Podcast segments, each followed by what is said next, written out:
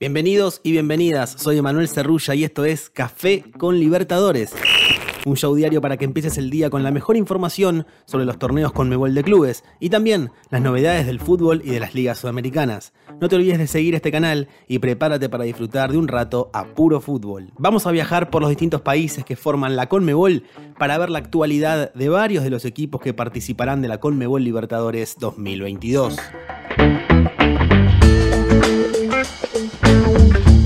Empezó la esperada con Mebol Libertadores 2022. Ya se jugaron los partidos de ida de la fase 1. Olimpia le ganó 1 a 0 como visitante a César Vallejo de Perú con anotación de Jorge el Pollo Recalde. Es el séptimo gol que convierte Recalde en la Conmebol Libertadores. El equipo paraguayo solo necesita ganar o empatar en el Defensores del Chaco el juego de vuelta para avanzar a la segunda fase, mientras que el equipo peruano necesita ganar por dos goles como visitante para clasificar. En caso de que gane por un solo gol de diferencia, la serie se definirá por penales. Barcelona de Ecuador y Montevideo City Torque igualaron 1 a 1 en Uruguay. Joaquín Ceballos convirtió para el equipo uruguayo y Gonzalo Mastriani para los ecuatorianos. Eh, para el juego de vuelta, el equipo que gane conseguirá el pase a la fase 2, pero si el partido termina en empate, el boleto se definirá también en tanda de penales.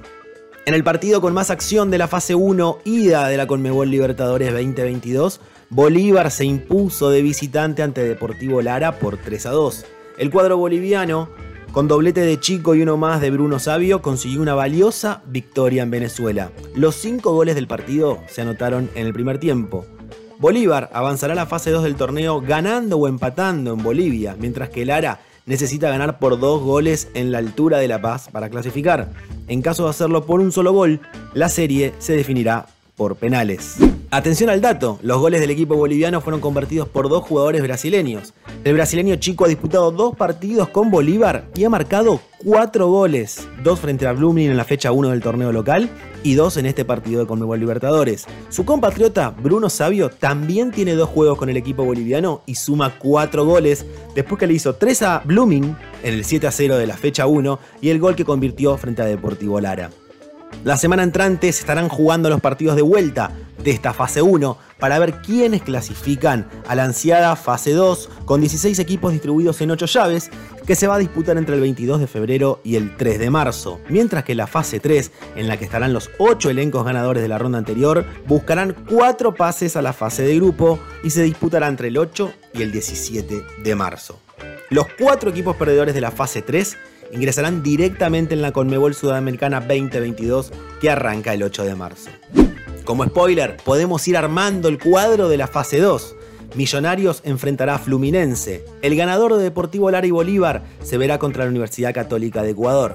El vencedor de César Vallejo y Olimpia tendrá que medirse ante el poderoso Atlético Nacional de Colombia. Plaza Colonia jugará frente a The Strongest, Audax Italiano contra Estudiantes de Argentina, América Mineiro frente a Guaraní, Everton hará lo propio con Monagas y por último, el ganador de Montevideo City Torque y Barcelona de Ecuador tendrá que jugar frente a Universitario de Perú.